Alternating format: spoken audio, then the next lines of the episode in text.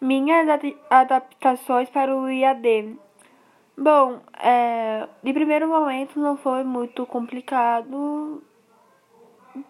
Foi mais ou menos, para falar a verdade, porque é, é um ensino mais diferente do que muitos alunos estão acostumados a ter com as aulas presenciais.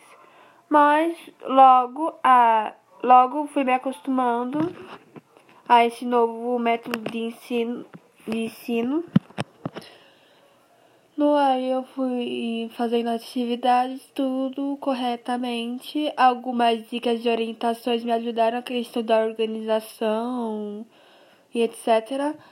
E essas foram somente essas adaptações.